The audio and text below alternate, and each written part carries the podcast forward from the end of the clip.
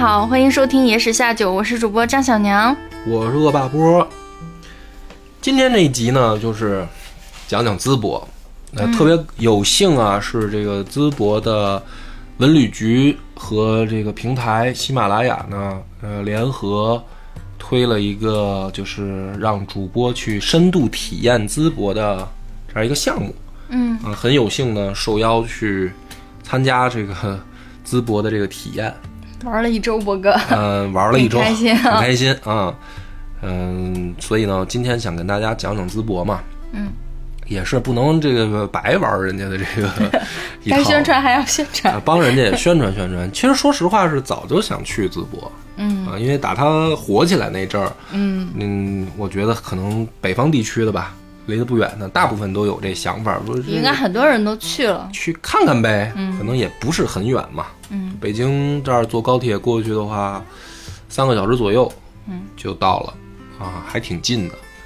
但是去之前，因为之前就是听说还挺火爆啊，嗯啊，好像呃房间也很紧张，还而且我们确实也没抽出时间来，所以没有这个机会。但是呢，其实冷不丁的呢就看过一些视频，嗯。看过一些相关报道，嗯。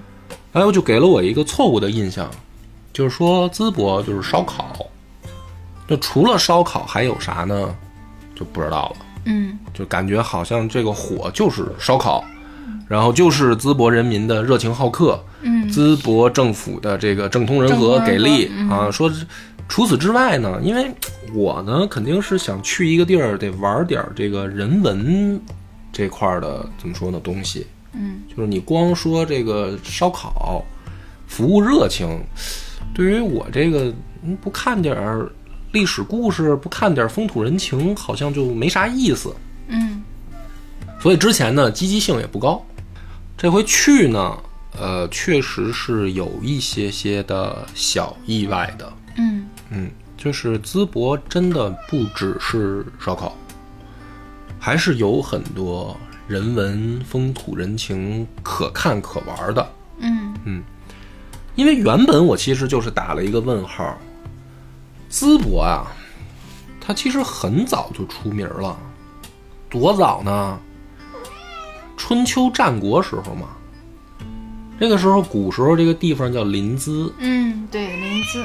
临淄呢，它就是齐国的这个首都嘛。嗯那你说这个齐国首都，它怎么可能没有这个所谓的历史文化可玩呢？对，对吧？就是说，这到现在一提就说只有烧烤，就本来我就打了一个问号，我就不太相信。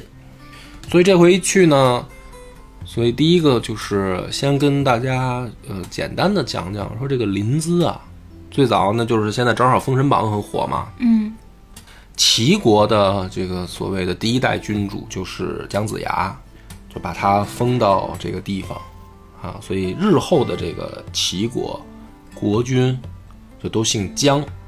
当然最出名的就是那位姜小白，就齐桓公嗯啊，姜小白和管仲开创了一个霸业嘛，春秋五霸之一。嗯啊，这个是齐国比较出名的。那后来呢，还有一个非常有名的这个历史大事件，就是田氏代齐。就到战国的时候，齐国的国君就换姓了，就姓田了。这个时期出的名人就是孙膑，他们辅佐的日后那些齐王就开始姓田了嘛。所以其实它是一个确实历史比较悠久的地方。嗯嗯，所以当时我们去这个博物馆的时候啊，就包括讲解员啊、还有这个博物馆里面的工作人员啊，他们在讲解这些历史的时候啊，淡淡的还是能听出来有一种文化自豪感的。嗯，有自己的文化认同感。对，就是他们认为说我们是齐人的后代，嗯所以这种淡淡流露出来的一种文化自豪感，其实可以把它略等同于文化自信。嗯就说我们这个地方不是一个无根之水、无本之源，嗯我对吧？我们是有自己的一个祖先源远流长的文化传下来的。嗯这样的一种淡淡的文化自信和这个文化自豪感，其实很关键。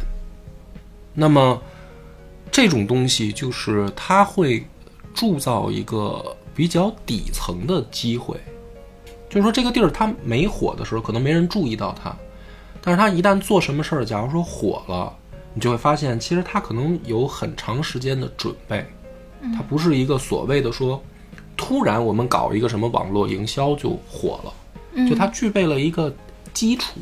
嗯这个基础往往是很多地方可能不具备的。就中国地大物博嘛，那么多地方，呃，我们呢可能因为生活在北京，就习惯了，就是本身你看可能这种历史古都啊，长大的人多多少少会带着一点儿所谓的文化自豪和文化自信，但其实放眼全国来看，这种东西还是很难得的。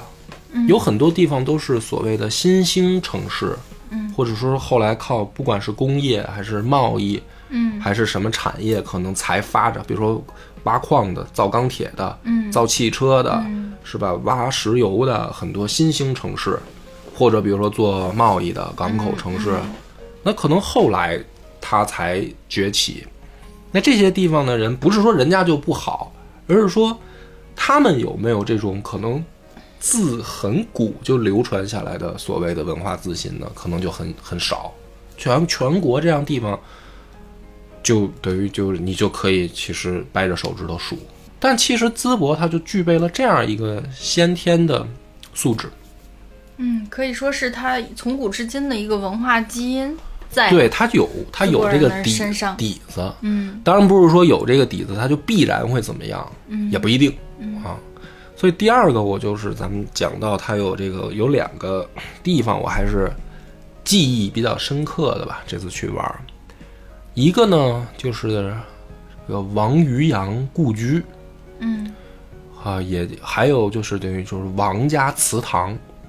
呃，这个王渔洋在历史上并不出名儿，嗯，是一个可以算诗人吧。嗯啊，也当过这个朝廷的大官儿。嗯他们家这个家族，就是从王渔洋往上到四代，就是第一代发迹的人叫王重光，嗯就是他是通过自己读书，然后考试，然后当官儿，这个家族开始兴旺，然后从王重光再往下，第二代、第三代就陆陆续续有子弟读书，然后做官，慢慢慢慢呢，在这个当地啊，变成了一个所谓的书香门第、世家大族。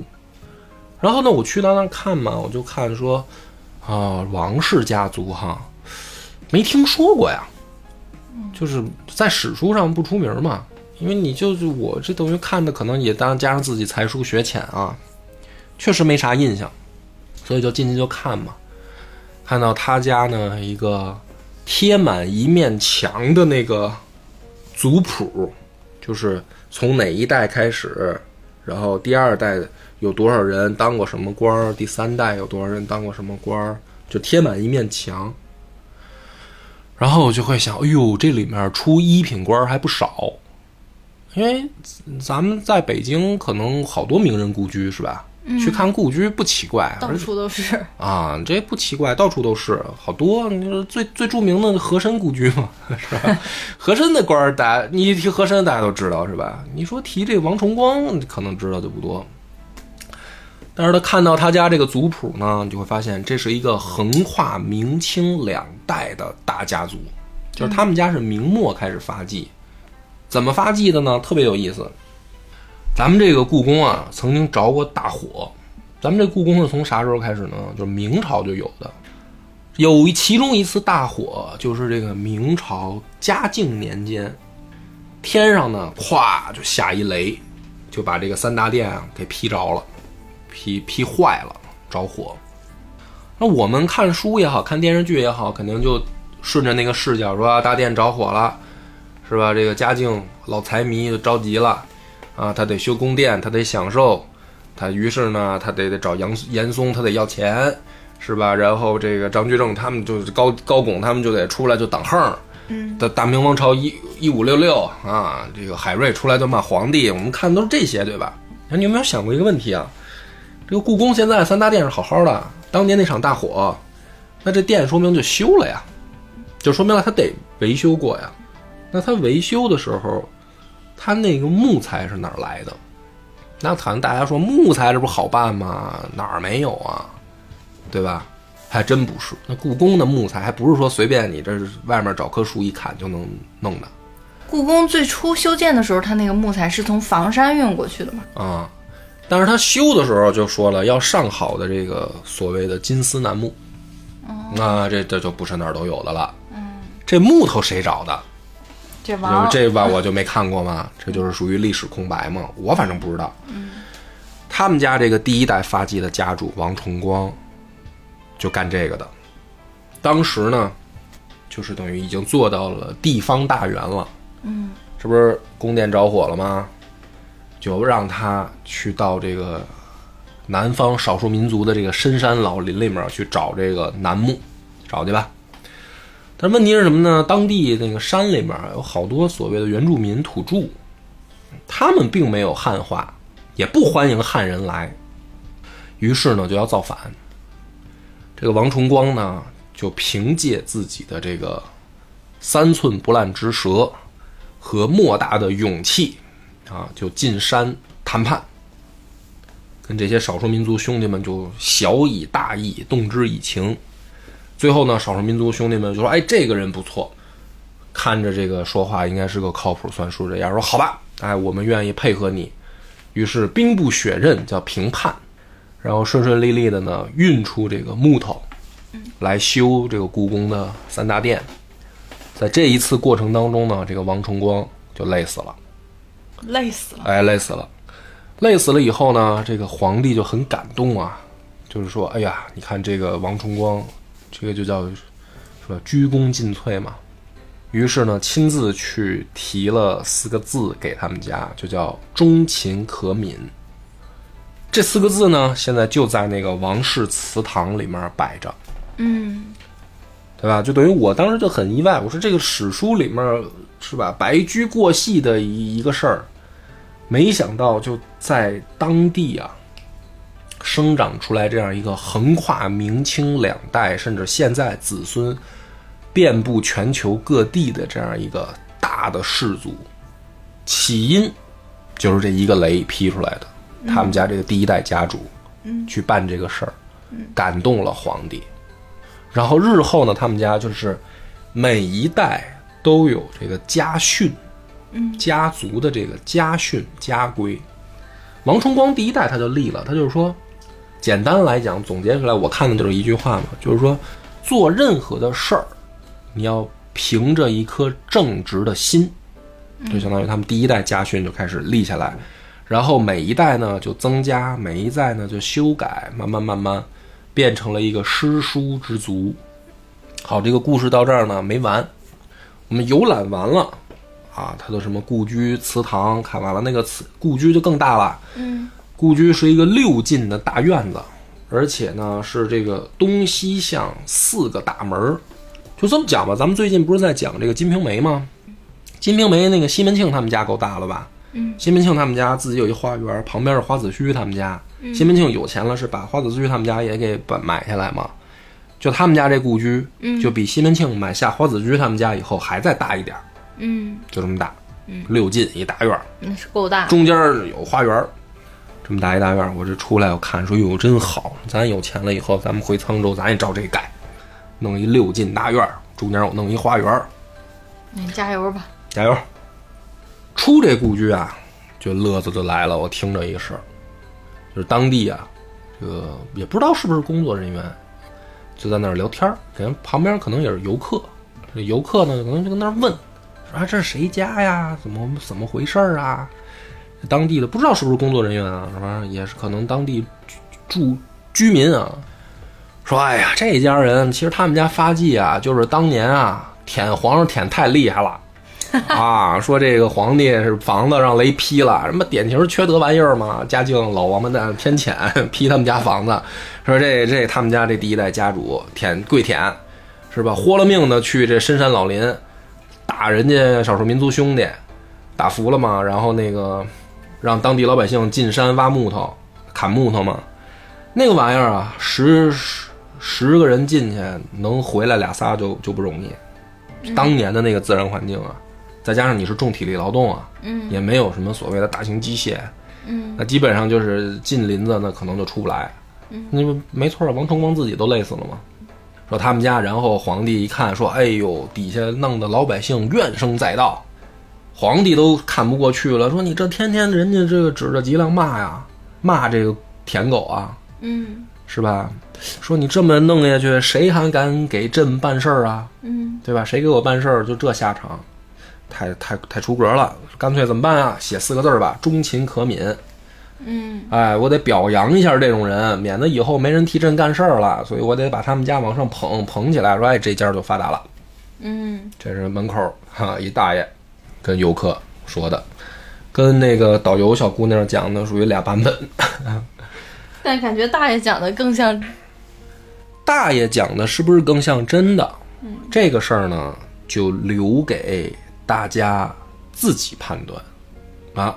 我呢，只是一个所谓的这个到那儿的一个哎，就是一个走马观花的过客。嗯我这个到那儿等于听到了这样一个大家族的故事，然后并且呢，两个版本。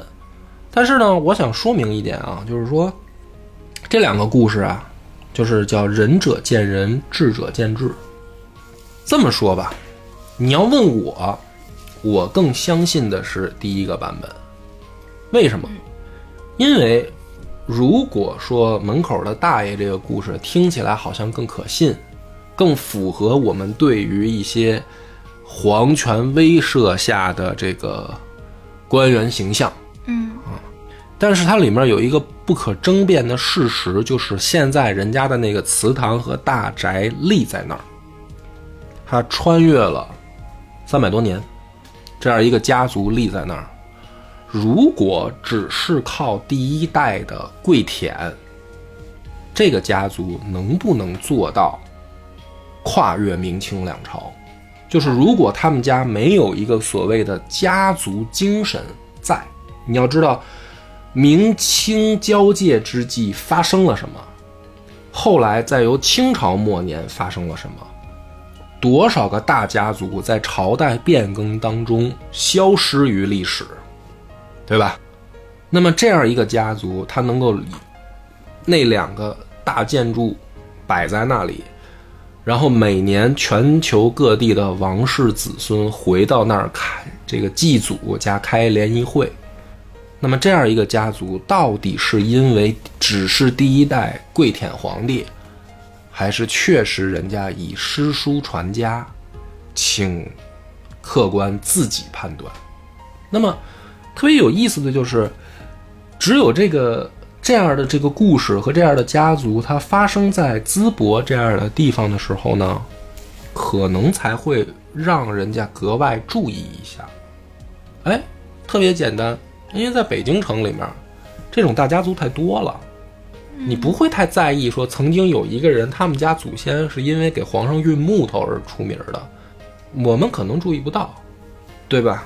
你去国子监看看，那个碑林上面就有多少个运木头啊，明清两代的进士出身，刻在国子监的那个碑林里，多少人？你在那里面谁都能找着，对吧？刘墉。纪晓岚什么的这些人的名字，包括到明代的，都能在那个碑林上找到。所以你在这个，你要说我在北京，我可能不会注意到这样一个什么什么家族祠堂，但是它放在淄博那个地儿，反而就有意思，你就能看到，而且你会注意到。你注意到以后呢，我自己在那儿琢磨了一下，哪一个版本是真的呢？啊？大家自己判断，而且那个地方不远呢，就有一个叫马踏湖的一个自然公园，自然自然湿地风景区，还可以坐船夜游，啊，非常的这个浪漫。这个是第一个我我这印象比较深的，因为我喜欢人文历史的这个东西。你说光带我去吃一顿烤串儿，那我回来我想做节目，我也没啥可说的，我觉得。嗯，其实我觉得通过这个王氏家族和王氏祠堂的故事，其实是它是能反映出来，现在我们不单说淄博淄博文旅和淄博政府啊，就是咱们现在这个文化复兴和这种文化自信，慢慢的就都都起来了，是全国各地都起来了，然后大家都在积极的发掘这种传统文化的这种宣传工作，然后包括这些东西之所以被大家看到，并不只是得益于说，嗯，这个。政府方面的宣传也来自于现在大家对这种传统文化的关注，大家开始对这种人文历史、这种嗯古代家族的这种故事感兴趣，然后都开始去看，所以我感觉这是一个双向奔赴的故事，嗯，就是并不应该落点于说，嗯，它可能是中华文明中很白驹过隙，然后很沧海一粟的一个小点，是因为中华文明实在是太璀璨了，就是这个东西如果放到美国的话。可能它就是一个很值得讲的故事，因为美国历史才多少年，对不对？但是放在中国的话，正是因为我们伟大灿烂的中华文明，才让这样的小小的故事在北京这样的城市被淹没，在淄博这样的城市被放大。哎，所以这个事儿呢，可能朋友们听到这儿就觉得说啊，尬吹吧，你这个淄博文旅局也没什么拿得出手的东西了，给给你弄一个什么王氏家族祠堂也当个景点，没劲，没意思，没关系。下一个景点就更出名了，就是蒲松龄故居。这个厉害！哎，最近这个罗刹海市火了，是吧？这个歌火，大家把这个热度弄得很高，好多台都讲这个罗刹海市的这个《聊斋》原文的故事嘛，嗯，是吧？那这这个罗刹国呢，我早就讲过了，咱们野史下酒就早就讲过了，感兴趣的可以去听那一期，嗯啊。能找着，在之前，所以我今天就不会重新再讲罗刹国的故事了，我就讲讲这个蒲松龄故居，就在这个淄川嘛，它这个现在就叫蒲家庄了，呃，基本上这个庄子就是以这个蒲松龄先生的这个故居为核心啊，弄成了一条产业街，就是这里面就是一个文旅的这个相当于小古镇啊，它一个镇子都是等于一个景点儿。呃，然后里面呢，就是有蒲松龄的故居和蒲松龄的纪念馆，还有蒲松龄的坟地也在那儿。但是我呢，最感兴趣的是什么呢？就是他那个坟地啊，到蒲松龄故居之间有一个特别特别小的地方，叫柳泉。这个柳泉旁边呢，就是一个小茶垛，这个地方。是当时蒲松龄啊收集故事的地方，哦，就是说他这个是等于当地啊，他蒲松龄就就着这个泉旁边嘛，他就开一小茶摊儿，因为他淄川这个地儿呢，就是属于交通必经之路，山东河北啊，交通要道嘛，就你就可理解为好多游人客商会过这儿，所以当年呢，蒲松龄呢等于就在这儿呢，就摆一茶摊儿。喝茶呢可以免费喝，嗯，但是你要留个小故事。哎，但是呢，你要是有故事呢，你就给我讲讲故事，啊，没故事也无所谓，嗯，就是这样一个状态。于是呢，就是收集了很多我们到日后在《聊斋》当中看到，因为你为什么觉得《聊斋》那个故事好多特类同啊？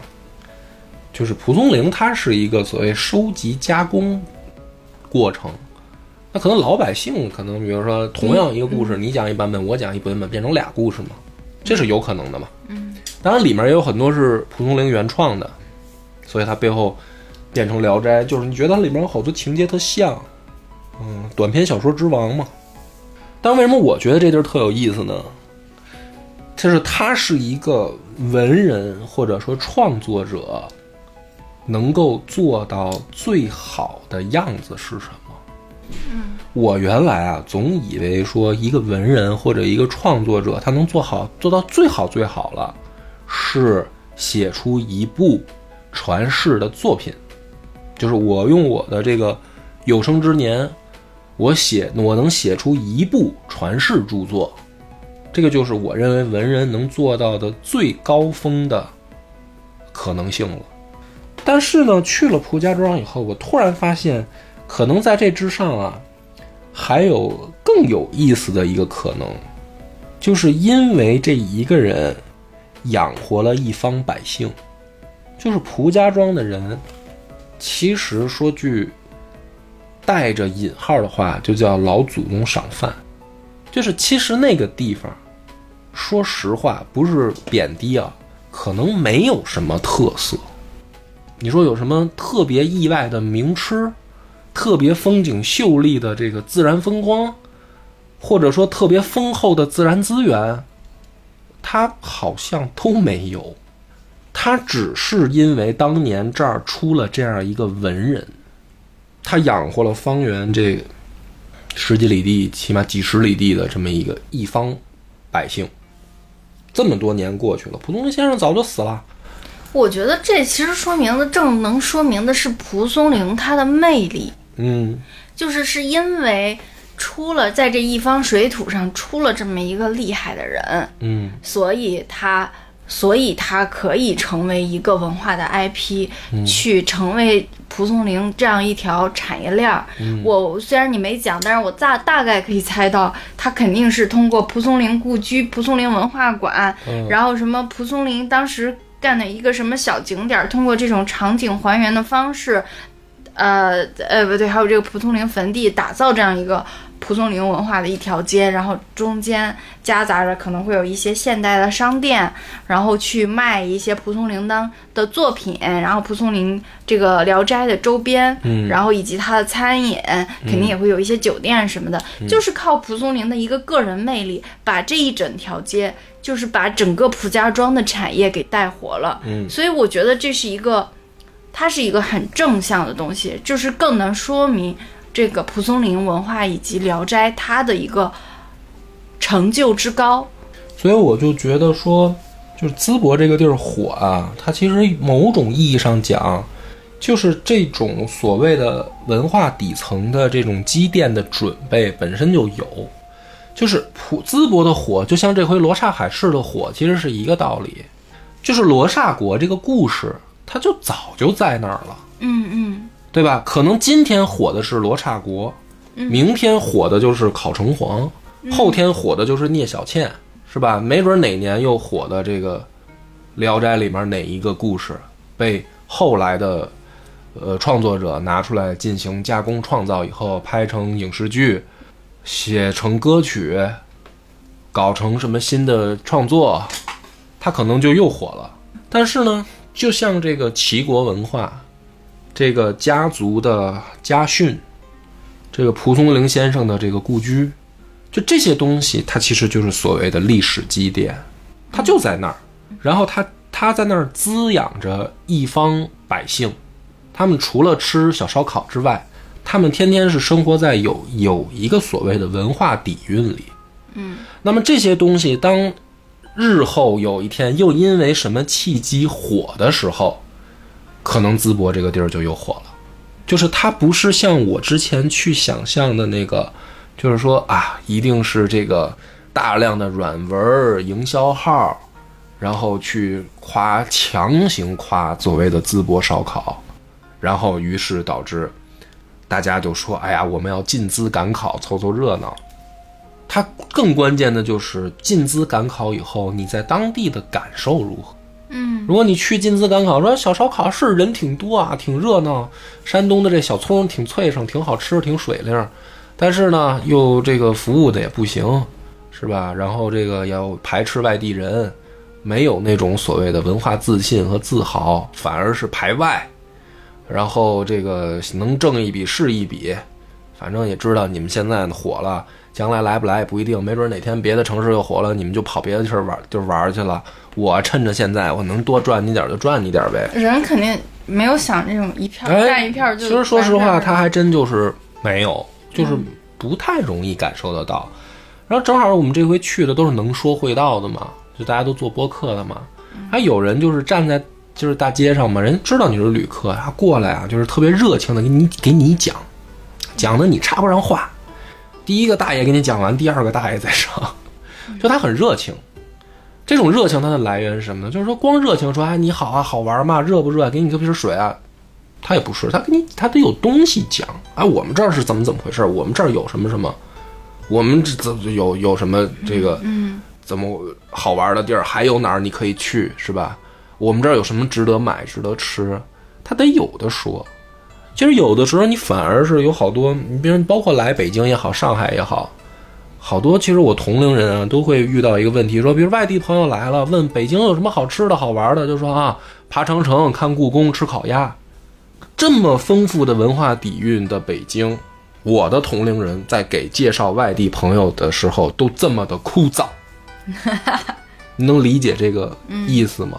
就说已经有丰厚的文化底蕴在这儿了，都说不出个一二三来，但是人家淄博人就可以，他没有说哎很怯场，说我们这儿吃大饼卷葱就完了。他有东西给你说，但这东西一定不是说政府就教育你说、啊跟老百姓天天宣传说，要是遇到游客你给人讲一讲二讲三什么的，不可能。嗯，它是一种发自内心的自豪、淳朴、哎善良、热情、对自我以及强烈的自我认同感。对，所以他才能有的说。然后呢，还有一个就是两个两个这个我看的人文感兴趣的景点，我说完，因为还有好多什么博物馆什么那个，大家去了以后自己逛就行了，都是好多都非常好。还有一个让我感受特深的是呢，我们去后来去檀溪山啊，有一个站建在那个山崖上的那个酒店，那个山崖酒店真的是，不管是从房间设计，还是从房间的那个窗户看出去的那个整个的悬崖峭壁啊，真的就是绝了啊！然后它那个它的那个水滑的索道下来，因为好多景点都弄那种水滑索道的，嗯，对吧？很快嘛，你坐上去以后就是啊转几圈儿，然后几个大的这个拐弯下来，然后就跟坐过山车一样嘛，就很爽嘛。他们那个索道足足做了长度啊，就是快速的冲下来，我在山上冲，就在山间做那水道冲五分钟，那得好几公里吧？你想想有多长？嗯。然后那个山间酒店就是真的是太就是 太妙了，那个设计，因为我不是学设计的，我只能说用很贫乏的词汇说，哎呀，在那儿住一晚上真的太爽了，可就只能这么去形容它。嗯，就这么好的东西啊，他们的这个就是当地这个旅游区的老总啊，不会说，就他不会介绍，他们也不没有人就是给你讲说我们这儿有多好，什么设计师来的，我们这风景怎么样，嗯，他就是会用那种最朴素甚至笨拙的方式，就是请你去玩了以后，然后在临走的时候说，哎，老师帮我们多宣传宣传啊，完了，对吧？就是说，结果老师回来之后，我就说我不是学设计的，我也不知道。对呀、就是说这个就很遗憾，就是说没有办法，其实只能是什么呢？就是说拍这个照片儿或者视频，可能才能让大家感觉到，就是说你不要觉得这个地儿只是历史什么的，它其实有它很新的那一面，它可以很新，它可以做出来新的景区，做出来新的服务设施。抛弃他所谓的古的那一，不能叫抛弃，就是人家都有，嗯，但是很可惜的就是，就是传统的文化，呃，在线的感受、游览感受，和最新潮的那种，是就是很国际发展国际化，很然后很、嗯。很现代都市感觉的那种体验、是都有的。都有的，对我，我其实我有，因为你当时在玩的时候有给我拍过那个一个很简短的那个视频嘛对，几十秒那个视频，我有看当时那个民宿的环境，就是虽然。呃，虽然我其实我并不知道它坐标在哪里啊，但是我感觉檀溪山啊，檀溪山啊，嗯就是有一种可能这个形容不太精准，但是它它整个那个风格、内部装修风格的设计，就是给人一种世外桃源、水月洞天的那种感觉，哦。好像那个是在一个嵌入到山洞里面的一个对。一个居住空间，一个民宿，然后它还在里面做了那种很多元的那种空间感，它不像是我们传统住到的酒店，可能是方方正正的，然后最多给你做一个弧形，嗯然后最多再给你弄个什么折角之类的，然后给你个大落地窗、大飘窗，就是就是这是特别震撼的，就是那个山洞的那个房间，它每个房间不一样，它山洞那个房间就有一点，就是一句话就形容多牛逼啊！它进去以后没有一个直线，对就是它整个房间里面，从房间的结构到桌椅板凳到所有的器具，没有一条是直线。而且它的那种曲线，它是一种浑然天成的感觉，啊你能感觉到它可能就是在在它现有形成的那种自然形成的那个山洞里面，选择了这种适合做建设条件好的地方，嗯形成了这样一个呃一个一个居住空间，而且它里面的空间非常的变换，嗯。嗯、非常的精妙，就是还不是那种很规则的切出来，比如说我们弄个花瓣型的啊弧形啊之类的，它是一个大的一个圆圆形的一个空间。球形空间，然后嵌着一个小的空间，一个个小的圆形弧线在在里面，就特别对，精妙搭配它设计。的它的楼梯啊嗯。什么的，然后以及它它那个装修风格里面弄了很多这种布艺的元素，然后就是体现那种很山林，然后很自然的那种感觉嘛，嗯。搭配起来的。所以其实我也不能嘲笑人家不会说，我也就只能说到这样。当然还有一个办法，就是我们张哥这不是现在弄这个 B 站上面有有视频号嘛，叫叫张小娘野史下酒。啊，我可以把把可以把这段，啊然后你可以把我拍的。那些剪一剪，放到那个 B 站的那个视频号上，因为我拿嘴说，真的我也说不清楚。我们也并不是说推荐大家都去那个酒店，因为我们也没有在在推那个酒店的名字吧，啊就是想通过这种呃视觉上的东西给大家传达一下，脑嗯 就是填补大家现在想象的这个画面。对对对，就是大家感兴趣的说可以看一下我们我拍那个视频。嗯，很多东西甚至我连视频都没有拍，嗯。什么那个呃空空中走廊啊，什么好多那些，然后包括山洞里面的儿童乐园，嗯。建在山洞里面，嗯嗯然后其好包括好多景点儿，因为有的我是一对人文历史感兴趣的，所以有的那景点儿非人文历史的我就不拍，但是其实很多，所以呢这个事儿就是，其实我是想想帮着这个淄博这个同胞们说啊，说就是不会说这事儿挺吃亏的，我就觉得自己会说，但是好像也没有 没有做到多好。可是呢，我会觉得就是说有两点，第一点确实就是淄博真的不只是有烧烤，嗯就是大家可能形成了一个强标签儿啊，就觉得说啊就是进淄赶考，但其实真的不是。它作为一个齐国文化的发源地，到一直到蒲松龄先生，到现在他们自己也在很努力的搞旅游业，去做很好的酒店设计、娱乐配套的服务项目。就是这个地方标签儿也许给你留下了一个印象，但是它不只是这个标签儿。另一个就是我觉得他们之所以能够现在红起来，不是一个偶然突发的这么一个情况，不是我我去之前想象的说啊，一定是大量的软文、大量的这个网红去硬推出来的。其实它是有它自己的一个底层的准备的底蕴的。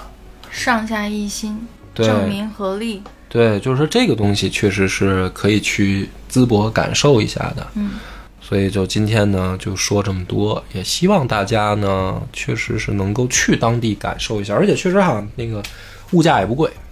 就是它不像很多旅游城市似的，就是说到这儿以后我就得恨不得时候旅一次游，咱们就得出个血什么的，它还真不是。很多东西，这不说小纪念品，可能也就十块二十块，吃顿饭可能也就是百八十块的就能吃得非常好。鲁菜，而且鲁菜本身就是咱们那个量大，四大菜系之一嘛，就是本来山东菜就是人家自成体系的，所以就是能吃好、喝好、玩好这个事儿，还有一些自然风光和历史人文故事看，确实是一个比较值得推荐的这么一个旅游目的地啊。所以希望我的这个推荐是成功的吧。咱这也不是广子啊，这一期并不是广子，就是、啊。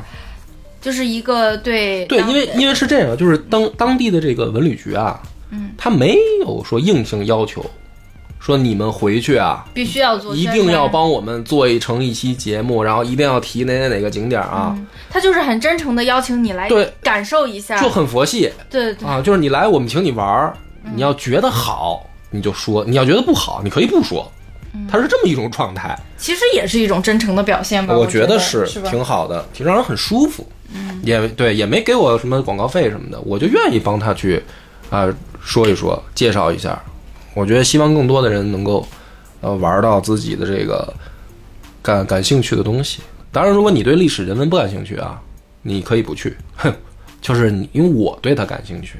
你要对这故不感兴趣，你你你千万别去什么蒲松龄故居，什么这个王姐祠堂，那那那那东西你要是不感兴趣，一点意思都没有。吃个烧烤回你就去吃烧烤去也行啊、好吧，咱们这期就到这儿，感谢。